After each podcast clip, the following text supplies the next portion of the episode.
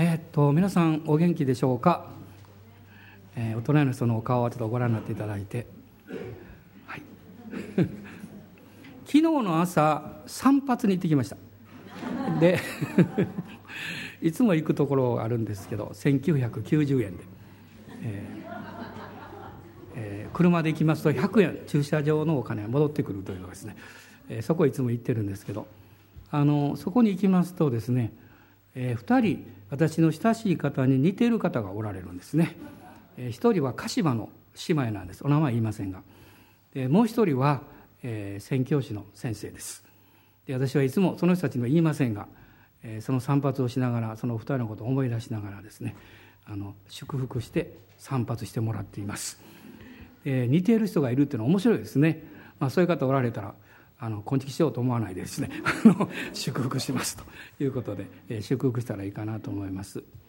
あの、まあ、不思議なこともいろいろあるんですけど、まあ、最近あのあるアメリカの教会で起こっている一つのことが、まあ、物がこう瞬間移動するといういわゆるこうね紛失したものが普通だったらあるべきところでない場所で見つかるとかですね、まあ、そういう、えー、証もいろいろ私聞きましてまあそれも神様だったらできるだろうなとあの、思ってるんですね。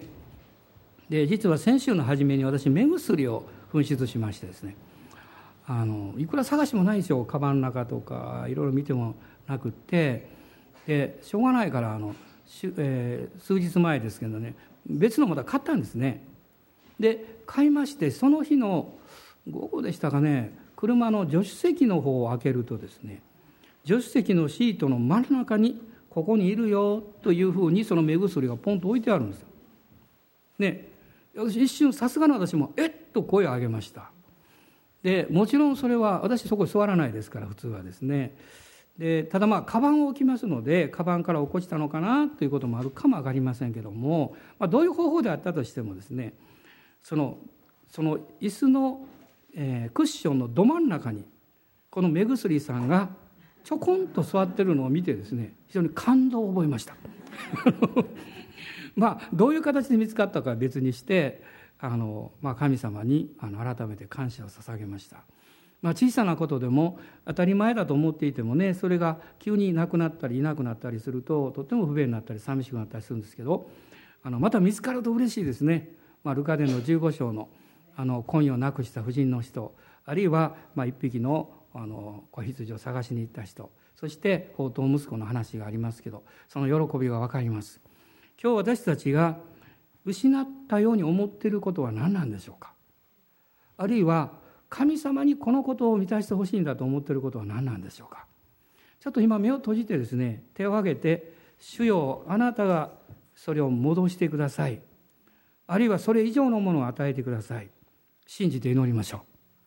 アーメン。それあなたの健康かもわからないしあるいは家庭のことかも分かりませんけど今もう数分の間だけ一緒に祈りましょう。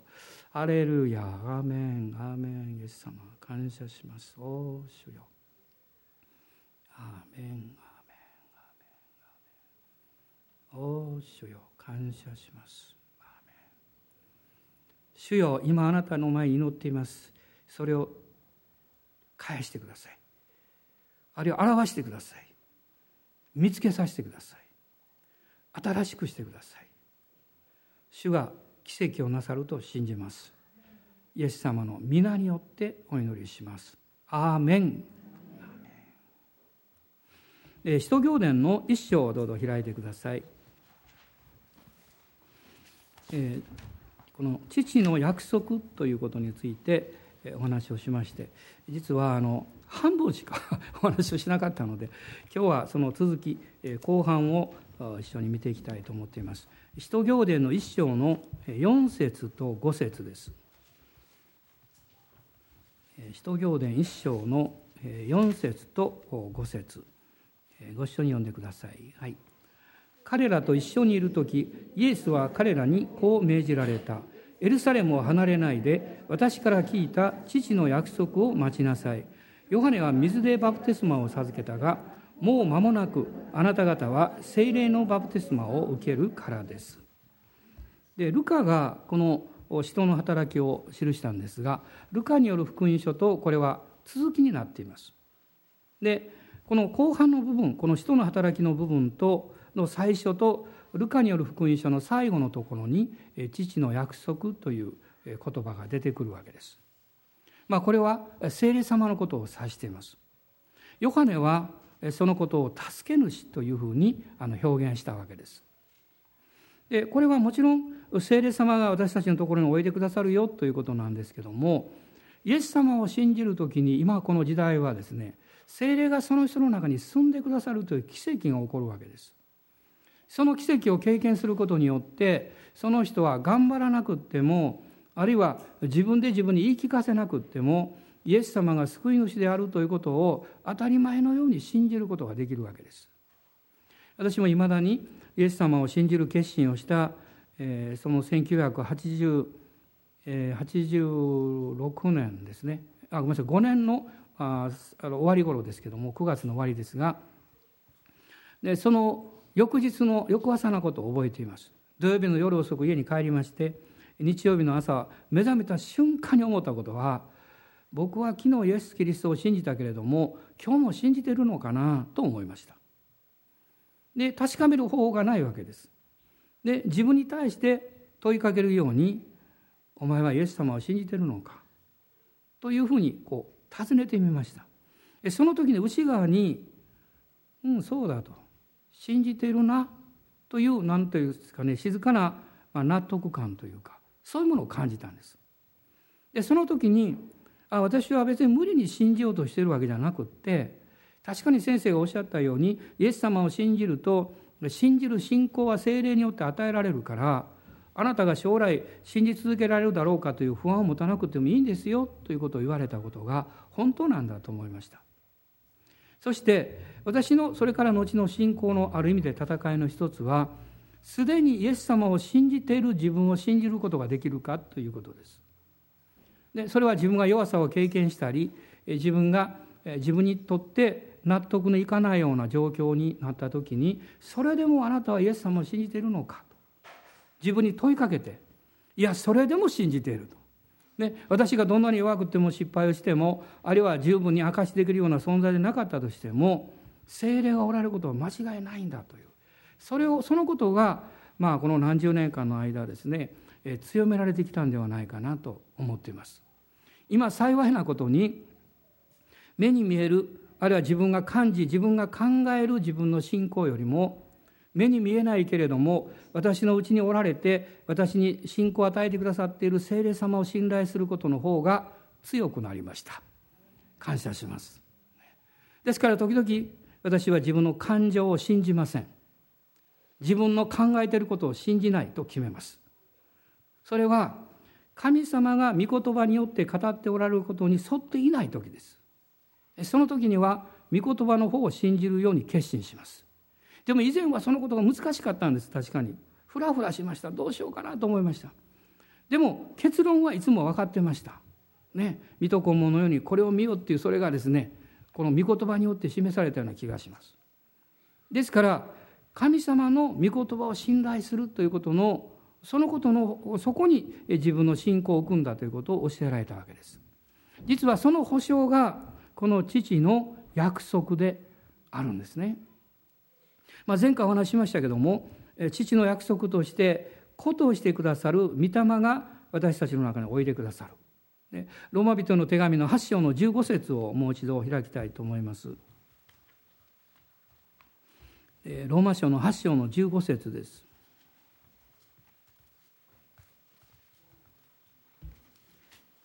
ご一緒にどうぞこのお読みになってください。8章の15節。はい。あなた方は人を再び恐怖に陥れるような奴隷の霊を受けたのではなく子としてくださる御霊を受けたのです。私たちは御霊によってアバ父と呼びます。実は父の約束としての聖霊様があなたにおいでくださる時に2つのある意味で領域があるんです。一つはあなたは神の子という立場が与えられるということです。立場というのは関係と同じなんですね。父なる神様とあなたの関係が生まれるわけです。親と子としての関係が生まれます。これが立場です。そしてもう一つの領域は力の領域です力というのは働きと関係がありますあなたを通してこのお方が神様の栄光を表す見業を表してくださるということです。まあ、前回はこの立場の領域についてお話をしたわけです。ここには奴隷の霊ではない。奴隷の特徴は恐れです。いつ主人が何か言うんじゃないか、難しいこと言うんじゃないかという不安があります。恐れがあります。その恐れにではなくって、子としてくださる御霊。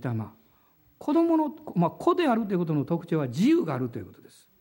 ね、自由がありますから、自分が決めることができるんです。自分が自分の願っているように行動を起こすことができるわけです。その人の顔を恐れて行動するんではなくって自分が願いを持って喜んで行動できるわけです。そういう立場をですね神様がくださったんですね。でですから聖霊様があなたのうちにおいでくださる時にそのこと自体がまさに信仰の出発点になります。私たちが信仰イエス様を見上げて歩んでいく時にそこに2つの信仰がいつもあの何というか一つになってるんです。一つはキリストをキリストを信じる信仰です。でそれはイエス様の十字架の見業を表します。十字架を見上げてそれを信じるわけです。もう一つは御言葉を信じる信仰です。イエス様のイエス様ご自身はご人格ですね。御言葉はその方が語られた言葉です。でもその言葉はその言葉を語った人の権威と力がそのその中に入ってるわけです。ですから御言葉とキリストは一つなんですね。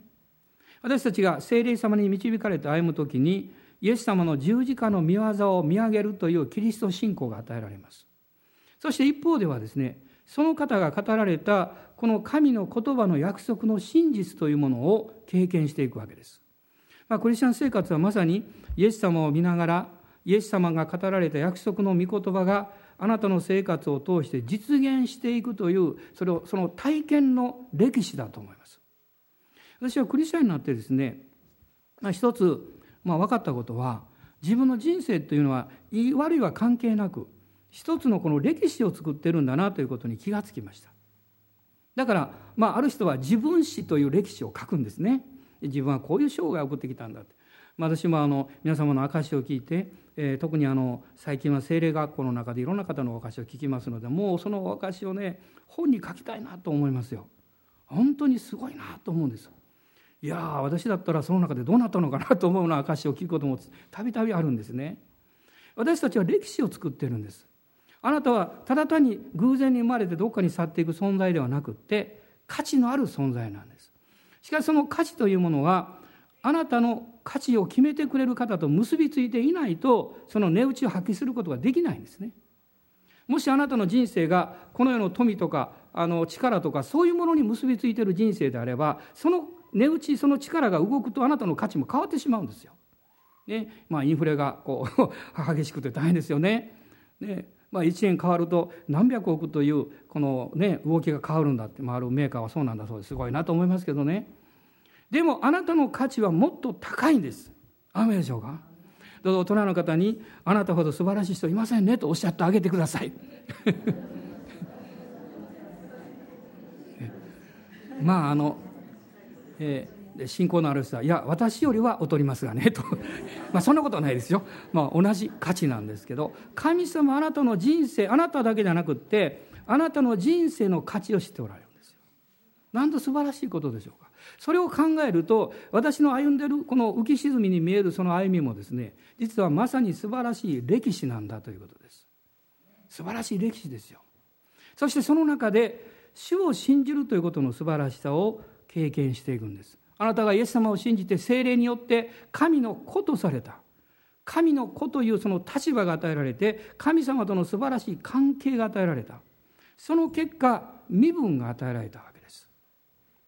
私は最近その、まあ、歴史的なことを少し勉強するようになりましてですね、まあ、当時のこの初代キリストあの初代のクリスチャンたちがこの、まあ、私たちのもうこの時代よりもものすごいこう迫害と戦いがあったんですけどもでも彼らがイエス様を見出した時の喜びというのは本当に大きかったんだなということをね何かこう考えるようになりました。ね、例えばその当時というのは自由人がいて奴隷がいたわけでしょう。また女性には権利がなかったんですよ。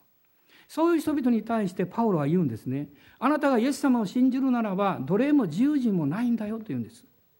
ね、社会的にはその立場の中に置かれているかもしれない。強いられているように見えるかもしれない。しかし神様の前には自由人も奴隷であり奴隷も自由人なんだというんです。そして男も女もないって。女性は修行権がなかった。後を継ぐことはできなかった。しかし神の国においては男も女もない。みんな神の子として神の修行を受け継ぐことができるんだと彼は言ったわけです。これはこの聞く者にとって革命的なニュースなんですね。革命的なニュースです。そして確かに聖霊様がおいでくださって神の子という立場が与えられた時に私たちはかつてない経験をします。私は初めてお祈りした時のことを今でもよく覚えています。皆さんも決して忘れないでしょう。初めて父なる神様に天のお父様と呼んだですね。その時のことは生涯忘れません。なんと気恥ずかしい。なんと勇気がいったかですね。自分の父親のお父様なんて一回も言ったことないのにですね言うわけでしょ何か照れくさい。でもそういうふうに祈った瞬間に理由がないのに涙が出てきました。何か内側からあったかいものがこう込み上がってきてですねもう目が熱くなって泣きたくなってもうそして最後は泣き出してしまいました。何なんでしょうあれは。それはまあ後で分かったことですけども私のこの深いところにある魂がその時は18歳でしたから。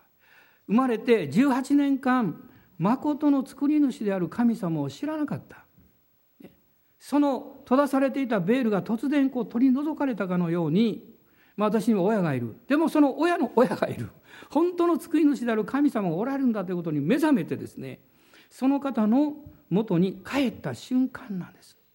その時からこの地上の親だけではなくて私の作り主であるお方に対してアバ父お父さんと呼べるようになったんです、まあ、皆様の中にももうあのお生まれになった時しばらくしてもお父さんが亡くなられたとかあるいは小さい時に父親がいなくなったとかそういう方もいらっしゃるんじゃないかと思います。でもたとえあなたがこの地上における父や母を今持つことができなかったとしてもあなたにはあなたを一番愛してあなたのことを一番よく知っておられる天の父なる神様がいます。親の愛情もどんなに深くても限界があります。親であっても時々言わなきゃいけないかも分かりません。私の愛には限界があるよって。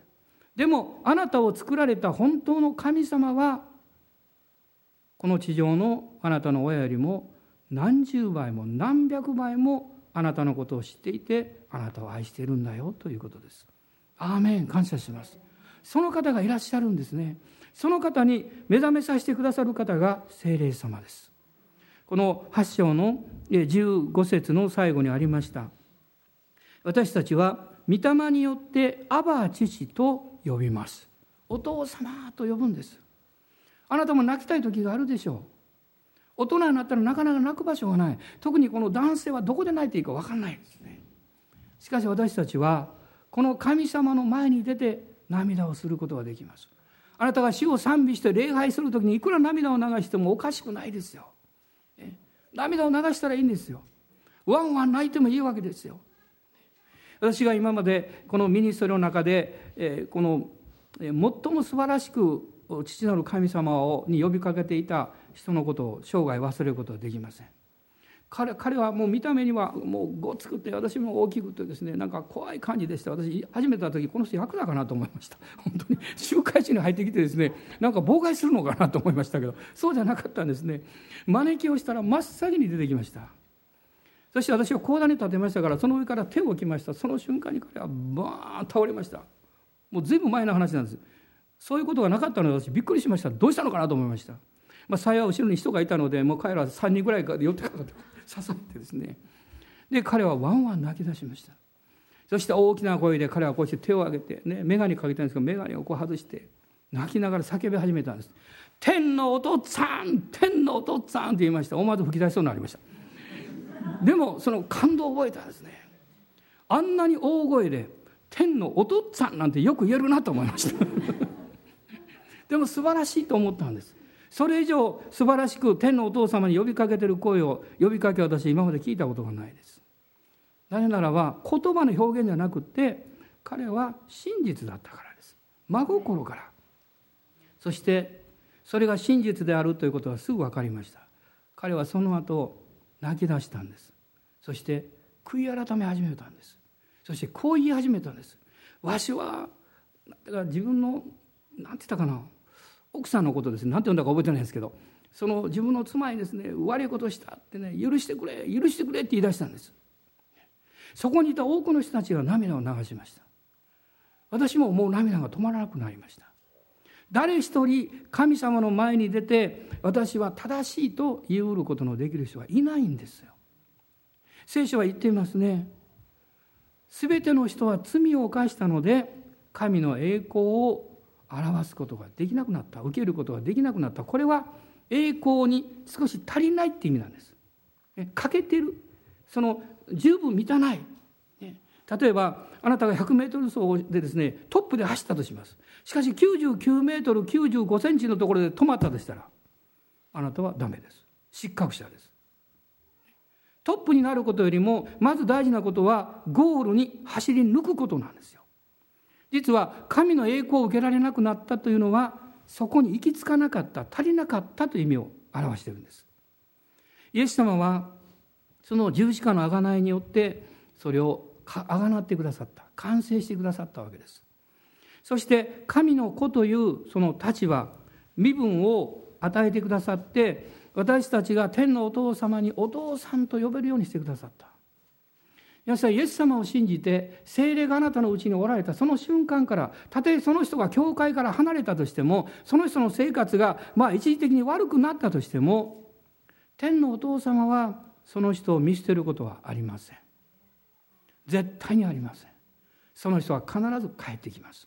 私はそれを信じるべきですよ。それを信じた一番の良い例があの宝刀息子なんです。そのお父さんなんです。宝刀息子はこう言いました。私はもう子と呼ばれる資格がない。あなたの奴隷のもうしもべの一人にしてくださいと奴隷って意味ですね。してくださいとそういうふうに言おう決めました。そして家に帰ったらお父さんが待ってくれていてお父さんは彼を抱きかかえた。その時に彼は何て言ったんですか？お父さんって言ったんです。私はもう子と呼ばれる資格がない。こう言うんだって言いながらですねお父さんって言ったんです。そしてそのお父さんに「お父さん私はあなたの子と呼ばれる資格はありません」って言ってるんです。これ妙な表現ですね。それは彼の状況がどうであれ彼の立場は変わっていないということです。今日皆さん信じましょう。あなたがイエス様を信じた瞬間からあなたは永遠の救いに入っています。永遠の贖いに入れられています。あなたが自分で自分を不十分だと思ってもあなたの罪は許されています。ですから私たちはどんな時にもどんな問題の時にももうこんな大変なんです。もう資格がないんです。私はダメなんです。それを言う前に一言言ってください。お父さん。天のお父さん、ね、そう言った瞬間にあなたは神様の大きな愛と憐れみの中に全部抱きかかえられる経験をします。神様あなたを抱きしめたいんです、ね、まあこの年になりますとね子供を抱きしめまあ孫を抱くぐらいありますけどもですね 自分が抱きしめられるなんて経験はあないわけです。でも教会に来るとねありますね。ハグしてくれますからこうしてね。ね神様の愛を感じます。そしてどんな人も傷つき傷んでるんだなということを理解します。悩んでいない人はいない。心が傷んでいない人はいない。でも神様の愛によって私たちが抱きしめられる時に文字通り私の心だけじゃない私たちの体も癒されていくんだということを信じます。アーメン。感謝します。どうぞ今大人の方、まあ、抱きしめるわけにいきます、まあ、握手をしてください。握手をですね。握手をしてね。で神様の愛をその方に伝えていただきたいんですよ。私あなた愛していますよってねそれを表現してほしいんです、ね、聖霊様がこの父の約束が私たちのところに成就するときにもう一つの領域それは力の領域と言いましたけどもまあ、使徒行伝の一章をもう一度見ていただきたいんですが一章の五節の後半に「あなた方はもう間もなく精霊のバプテスマを受けるからです」とルカは言いました。精霊のバプテスマです。この一章の五節に出てきました。まあ、皆さんの多くもこの精霊のバプテスマをもうすでに経験しておられると思います。バプテスマというのはこの浸すつけるっていう意味です。例えば船がこの海にいて沈んだとします。で船は海の水の中に沈むわけですね。でも海の水も船の中に入ります。これがつけられる浸されるバプテスマの意味です。ねまあ、日本だったら漬物分かるか分かりませんね。漬物の中にこうね、えー、味が染み込むと美味しいですからね。あれはまさにバプテスマです。どうぞ朝お漬物を食べる時おバプテスマ食べていただけたらいいと思いますね。だからクリスチャンになってもですね自分の力自分の生活で頑張ってる人は精霊様につけられていないのでバプテスマのまあ半分ぐらいまでか分かりません。つけられたらいいんです、つけられるということは神様に降参することです、つけられるということは自分の足で立つのをやめて浮くことです。つけられるというのは何か勝利を自分のものだと確認できるんじゃなくて十字架のように宙ぶらりになることです。神があなたの勝利者になってくださるんです。この経験は聖霊様あなたの内なる聖霊様があなたの霊から解放されてあなたの魂をつける経験。これが聖霊のバプテスマです。その時に私たちは自分の持っている状況体験している状況をはるかに超えて神を賛美するようになります。ですから通常はですねこの聖霊のバプテスマを経験した時にその人は通常はすぐに威厳で語り出します。しかしある人は賛美をします。ある人は笑い出します。ある人は大声で泣き出して何かおえつのようにですね 何というか自分の内側のうめきのようなものを出し始めます。私たちは別に形にとらわれる必要はありません。しかしその人は必ず威厳で祈ることができるようになります、ね、威厳で祈らなきゃいけないわけではありません。しかしこの威厳というのは神様の賜物なんです。祈りの賜物です神様とあなたが霊的な領域においてコミュニケーションを持つことのできるチャンネルなんですだから神様はそれを与えてくださいますこの聖霊のバプテスマの経験の中にはある意味でこう4つのことが言えると思うんですね。一つはそれは何よりも神様の御言葉経験であるということです。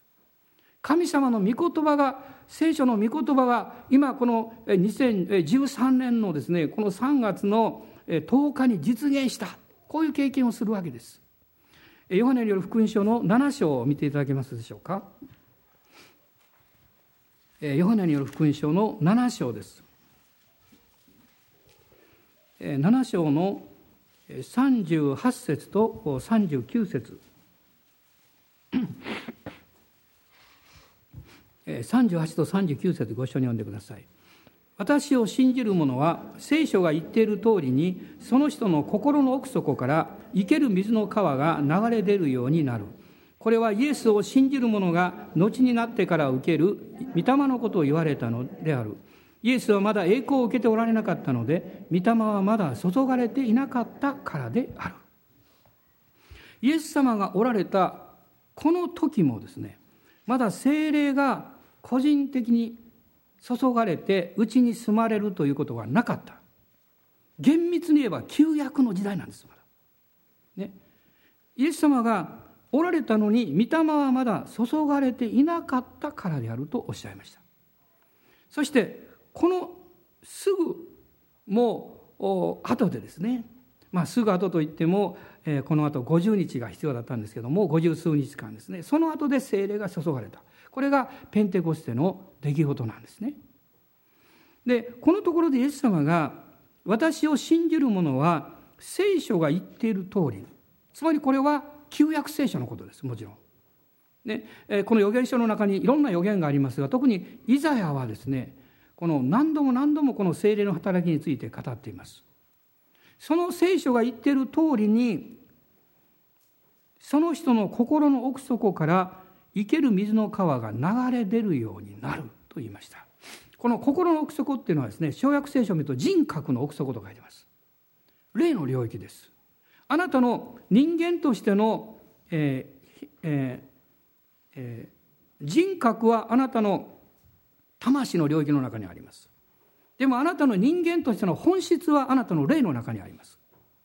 ですから人間は肉体が死んでも人格を失うわけじゃないんです。神様の前にそのまま行きます。その人の人格はそのまま残ります。でなければ永遠の裁きはありえないことになります。その人格とこの地上における肉体を持っていた時の人生が結びつくわけです。しかし聖書はですね精霊のこの命の流れはその魂の人格の領域から流れてくるんではないということです。私はイエス様を信じて2年後に聖霊のバプテスマを受けました。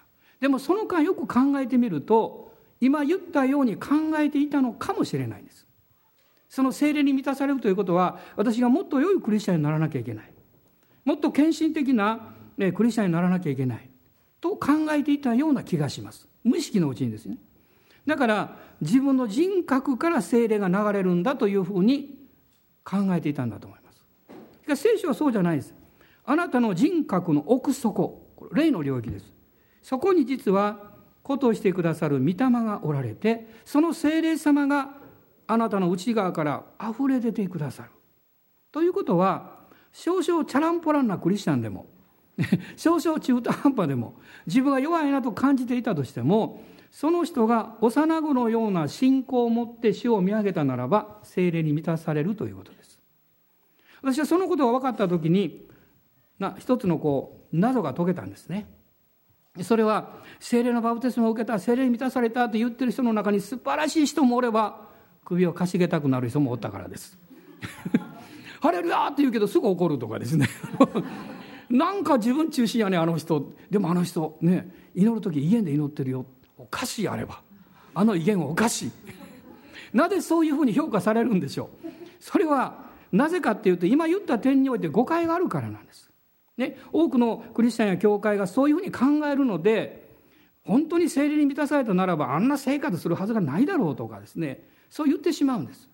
もちろん精霊に満たされたら私たちの生活も変えられていきますけどもしかしその根拠はですねその人が良い人になったから精霊に満たされるわけじゃないんですよ。もしそうであれば まあ何十年経っても無理でしょうね。無理でしょう。ここで「そうです」って言える人は一人もいないはずです。手を挙げてくださいって言いません。間違って誰か手を挙げたらいけないのに。誰もおりませんそれは、あの昔ですね、えー、先生からこんな話を聞きました。あのパゼット・ウィルクスという有名なあの宣教師いらっしゃった。あの日本イエスのね宣教師で素晴らしい方。私本も読みました何冊かね。ある正解でねその先生が言ったそうですね。あの私たちは罪人ですって全ての人は罪を犯してるんです。するとその正解が終わった後で一人の青年が出てきたそうです。でこう言ったんです真面目な顔して「先生僕は罪を犯してなんかいないんですけど」って言ったんだそうです。その先生何と言ったと思いますか？ものすごい大きな手振りですね「おおあなたは一回も罪を犯したことないんですか?」って言ったんです。そしたらその先生「いやいやそんなことそんなことそんなことないです」面白いですね。まあその先生偉大だと思いますね。私たちはまあ理屈ではいろんなことを言うんですね。でも案外自分のこの感覚とか感情で左右されてます。聖霊様はあなたにとって一番あなたを通して働きにくいその壁はあなたの情緒なんです。理屈じゃないんです。情緒なんです。その情緒の中に痛みがあったりあるいはまあ傷っていうかしこりがあったりこうもうわだかまりがあると精霊の流れをストップさせる、ですからロマ人の手紙のこの8章を見ていただきたいんですけど8章の6節です。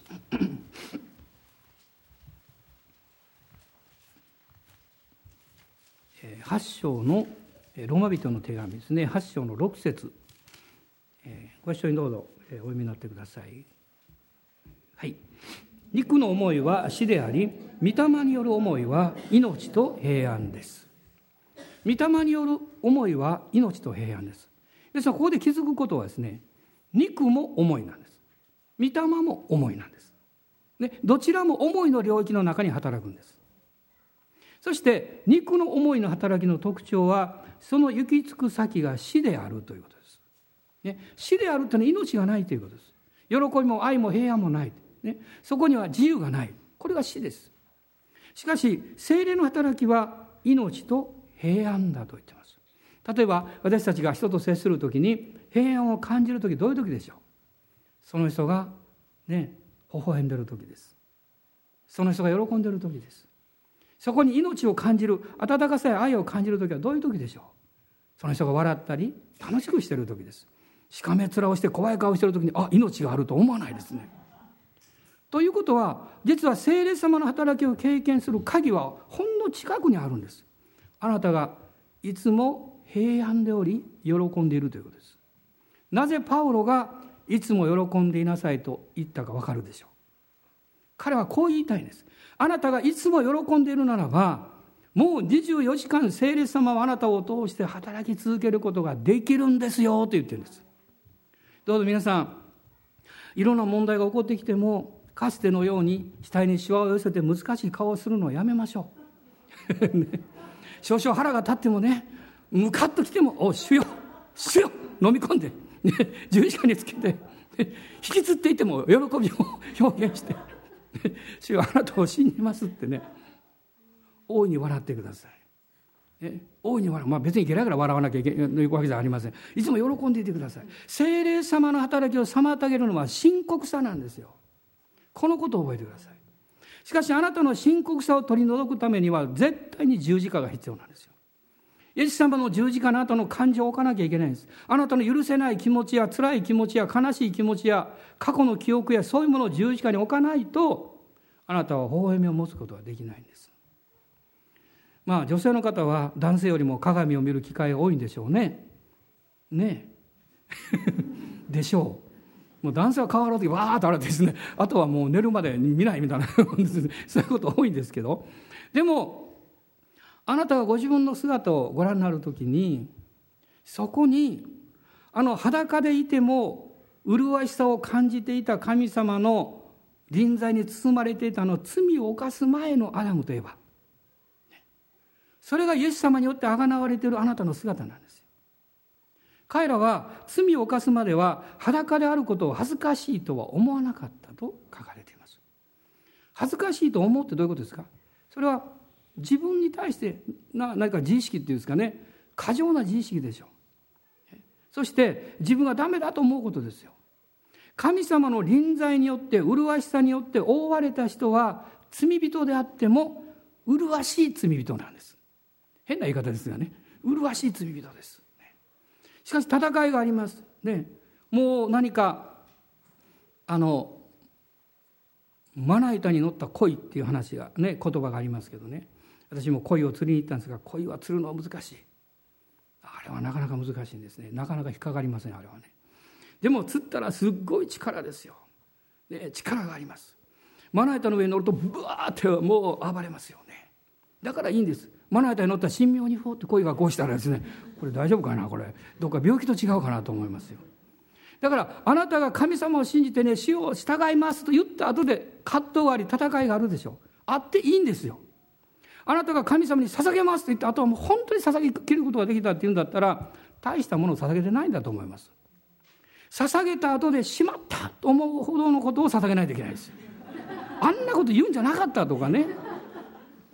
あんなら捧げるというのをもうちょっと待った方がよかったとかね。後悔するほどですね。ものを捧げて本物の献身ですよ。だから あのだからね暴れるんです。橋を捧げたもののもう一回降りたい降りたい十字架から降りたいってこう暴れる。これ本物なんです。ローマ書のですから11章の初めに書いてますね。生ける聖なる備え物となりなさい。精霊のバプテスマを受けるときに私たちは精霊の助けを経験します。神様の御言葉のご真実を経験しますからもう主にもう明け渡そうと思うんです。その明け渡す時のこの期間があるんです。イエス様でさえねあの十字架は瞬間ではなかったんですよ。朝の6えっ、とあの 9時 ,9 時から午後の3時まで。6時間ですよ。6時間という時間です。もちろんイエス様は暴れて降りようとなったわけじゃないですよ。でもその中で私たちのもう何年も時には何ヶ月もですねもう暴れて暴れて十字架についてはいるものの本当降りたかったとかブツブツブツブツ言いながら十字架についてるですね。その私たちの身代わりになってくだってるんですよ。だからあなたがあなたの価値をあなたの人生の中に見出せば見出すほどあなたが神に明け渡すということの中に戦いがあって当然なんです。それを不信仰と考えないでください。それは不信仰じゃないんです。悪魔はあなたにそれを不信仰というのであなたは騙されるんです。不信仰ではなくって、あなたは生身の人間として神に自分の人生を本気で捧げているということのこれは証なんです。心配しないでください。十字架についている以上どんなにもがいても暴れてもやがて力はなくなっていってやがて死の状態になりますその時恵みがやってきますその時に「なぜなんですか?」って「どうして私はこういうことがあるんでしょうか?」私はあなたに祈ってきたのにあるいは祈ったのにどうしてこうなったんですか?」ね、私はあのえっ、ー、と何年前だ、えー、もう37年ぐらいになりますかね結婚するちょうど1年ぐらい前ですけど、え、交通事故に遭いましたけど。でまあそのまあ、その話はまあ長くなるんでこう省略しますが。実はその時に一つのことを何なのかなと思ったことがあります。それは私がその乗ってた車はですね半年ぐらい祈って与えられた車だったんです。で私は電動車でで免許を取ったんですけど車はなかったで祈りました。神様あのその時はね具体的に祈れって言われたんで10万円で白の普通乗用車与えてくださいって祈ったんです。そうしたら10万円で与えられたんです。そのファミリアでした。ね、ところがそれを乗って3ヶ月も経たないうちにべっちゃんこになっちゃって車がですね。どうしてですか？って神様ね。祈って与えられたのにどうしてあなた取り上げるんですか？って。私たちにはそういうことも起こりうるんですね。でもまあ最終的には素晴らしいこと起こりました。それから数ヶ月後に私は今度は新車を買いました。ね。もっと良いものが与えられました。でも私は皆さんに申し上げたいんです。私たちが神様に精霊によって捧げる時にもちろん信じていいんですよ。主はさらに良いものをくださる。でも何か交換条件のように捧げちゃいけないんです。あなたが捧げて終わりでいいんです。大切なものを捧げる時に私もよく考えるんです。あのアブラハムがイサクのように内部を突きたいて声がかかるそのうちにと思ってですね「主よ声はまだですか?」みたいなですね もうそろそろいいんじゃないですかって計算してるどっかでね。絶対声かかりません。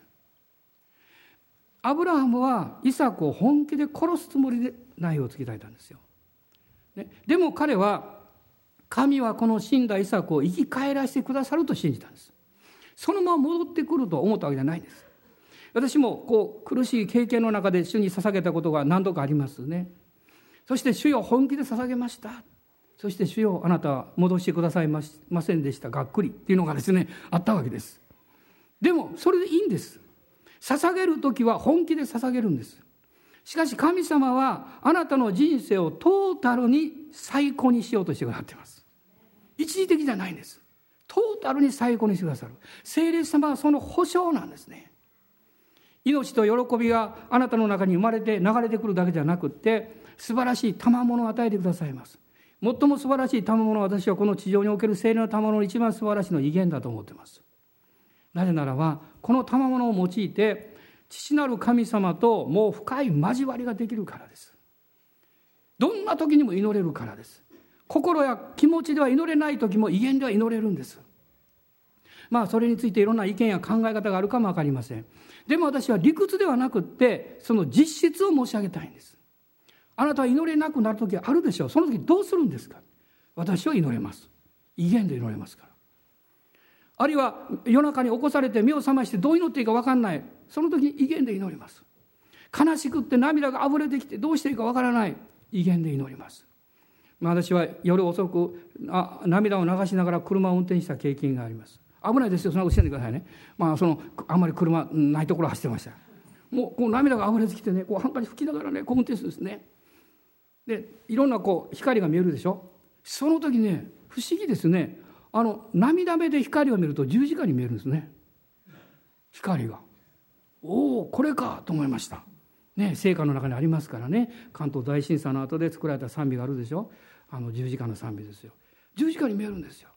もう何かあちらこちらから「お前はなぜ泣いてるのか」って「なぜ悲しんでるのか」って「私はあなたのために十字架にかかったじゃないか」ってね。まるでイエス様が語ってくださるような気がしました。そして何かこう自分を責めたりあ自分にこう悲しみを経験していたその涙じゃなくっていつの間にか喜びの涙に変わりました。ハレルヤ感謝します。聖霊様そのようなその喜びと力をあなたのうちに与えてくださる。そしてそこからリバイバルの流れが始まっていくんです。リバイバルですよ。リバイバルはもう始まっています。この教会にも火がついています。だから癒しが起こるんです。経済の奇跡が起こるんです。神様はこの力をもっと大きく流したいと思ってるんですね。もう一回続き話します。でないと時間がなくなりましたか。ら 今立ち上がりましょう。そして主を崇めたいと思います。主は素晴らしい方です。ハレルヤ感謝します。私は奇跡を信じます。アーメンハレルヤ今一緒に主を崇めましょう。ハレルヤイエス様はまだ信じていない方いらっしゃったら今日信じましょう。私はイエス様信じますとどうぞ告白してください。信じているのに信じていないかのような生き方をしていた方はそれを悔い改めましょう。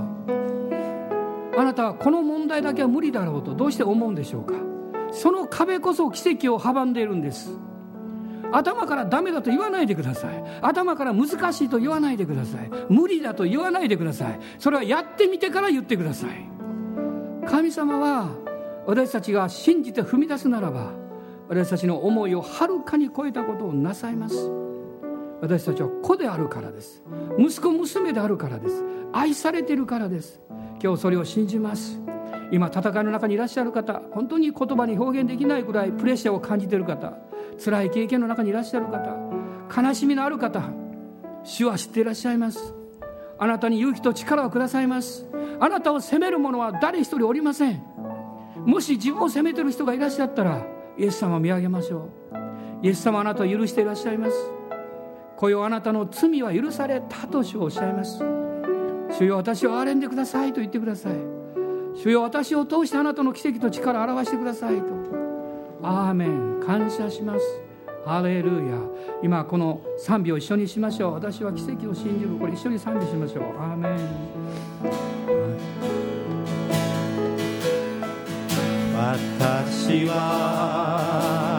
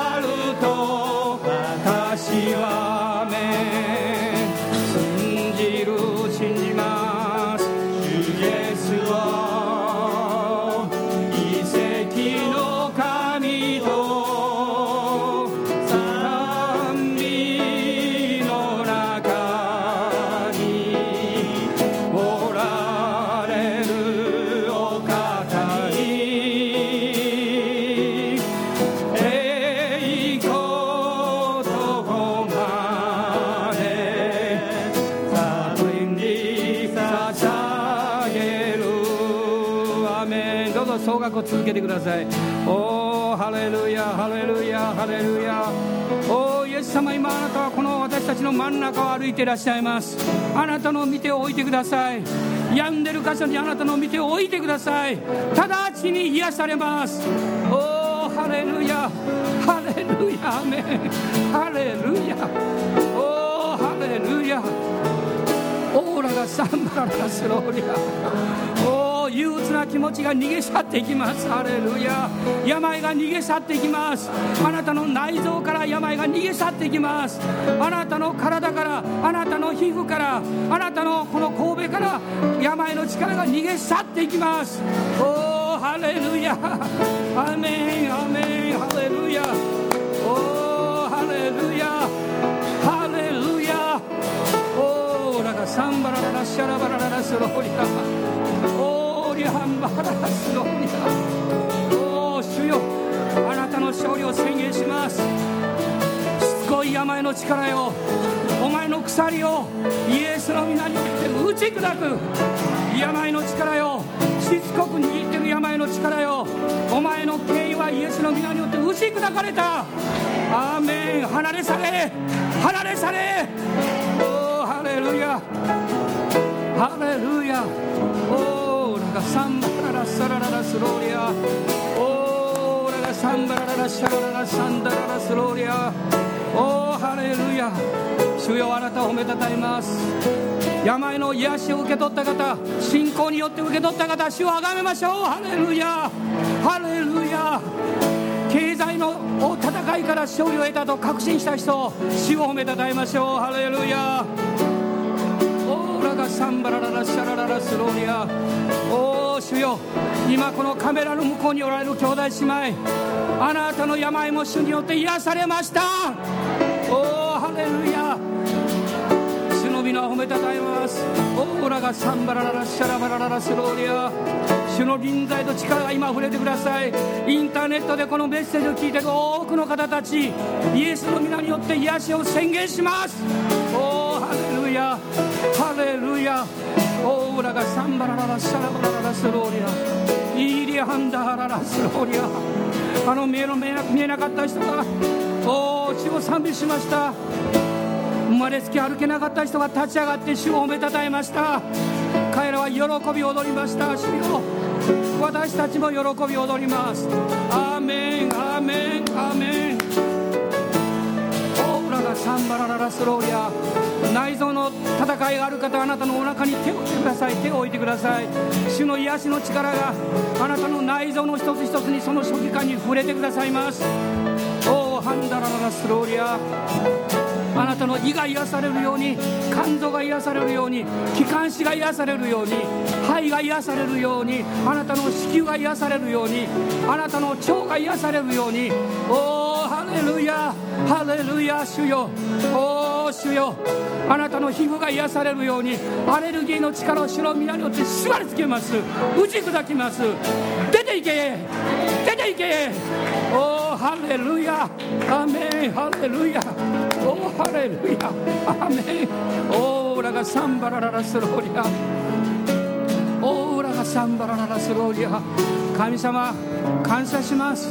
私たちは妥協しません。あなたの御言葉が御言葉通りになることを宣言します。病人に手を置けば病人は癒されると。手を置きますよ。おーハレルヤ。オーラがサンバラララスローリア。アーメン。おーハンダラララサラバララスローリア。おーリハンダララスローリア。主が触れてください。主が触れてください。オーラハンバララスローリア。今日口の中になんか腫れ物のようなものある人いますか？痛みがある方。主があなたに癒してらっしゃいます。口の中ですね。歯茎がこの口の中よく分かりませんけど主が癒してらっしゃいます。アーメン。ハレルヤ。おーハレルヤ。左の足のこの膝あごめんなさい足首のところです。左足の足首に痛みが何かある人ですね。主があなたを癒していらっしゃいます。アーメンアーメン。おーハレルヤ感謝します。ハレルヤ。おーハレルヤおーハレルヤおーハレルヤあなたに腰痛を与えて不自由さを与えているそういう力が今逃げ去っていっています。おハレルヤ腰痛の方は腰を動かしてみてください。ハレルヤ。おおハレルヤ。おーラがサンバラララシャラバラララスローリア。オーリハンバララスローリア。あなたの右手のこの肘のと関節のところですね。そこに痛みのある方主があなたを癒していらっしゃいます。アーメン。アーメン。ハレルヤ。おーハレルヤ。主の皆を褒めたたえます。主の皆を褒めたたえます。私たちは信仰によっておその打たれた傷によってあなた方は癒されたのですと。アーメン。信じます。ハレルヤ。おお主よ。感謝します。ラがサンバラララシャラバラララスローリア。おーハンダラララシャラバララスローリア。おーリハンダララシリリハンダラララスローリア。主よ感謝します。おーハレルヤ。アーメン。アーメン。今主の癒しの力があなたに何らかの形で触れてる方ですね今手を振ってください。今手を振ってください。上に手を挙げて上に手を挙げて、ね、手を振ってください。アーメン。アーメン。ハレルヤ。おおハレルヤ。アーメン。私は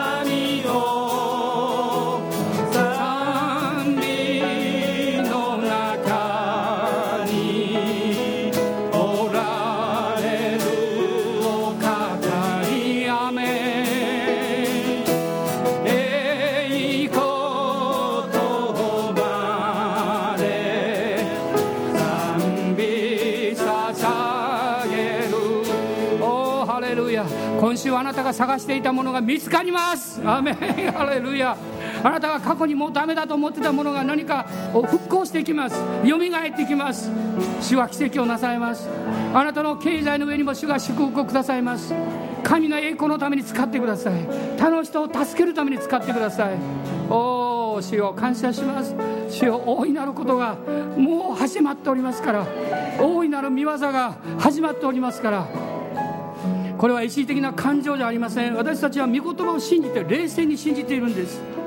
おおハレルヤ。主のご真実が明かしされる。このことがこの21世紀におけるリバイバルなんです。アーメン。主よを信じます。そのことをこの教会の中に主をなしてください主よ。おお主よ。今みんなでリバイバルのことを求めましょう。主のご真実がなされるように。おお主よ。ハレルヤ。ハレルヤ。オーラサンバラララシャラララスローリアあなたのご真実がどうぞお一人お一人の人生の中になされますように。その家庭に奇跡が起こりますように。離れていた人が帰ってきますように。家族が和解できますように。おお主よ。おお主よ。おお主よ。また人々と本当に仲良くなれるように。そしてその事業が繁栄するように。おお主よその家庭の経済が幸せになるように。おおハレルヤハレルヤ互いにへり下って愛し合っていけるように。主の清い御霊がどうぞ私の人生と家庭を支配してくださいますように。おおハレルヤハレルヤハレルヤ職場を変えてください。私たちを通して学校を変えてください。この地域を変えてください主よ。おおハレルヤ。信仰を許してください。おしあなたの恵みをとどめていたことを許してください。あなたが偉大な方であるのにそうでないように振る舞っていたことを許してください。おおハレルヤ。聖霊様あなたを信頼します。おおハレルヤ。オーラがサンバラララシャラバラララスロリアおおハレルヤサンバラララシャラララスロリアハレルヤアメンハレルヤおハレルヤ主よお主よ天が笑ってます天が笑って地が笑いますおハレルヤ太陽が笑い風が笑いますお主よ草木が笑いますハレルヤおハレルヤあなたを褒めたたえます。すべての作られたものがあなたを褒めたたえます。アーメン。ハレルヤ。アーメン。お主よ。ハレルヤ。私は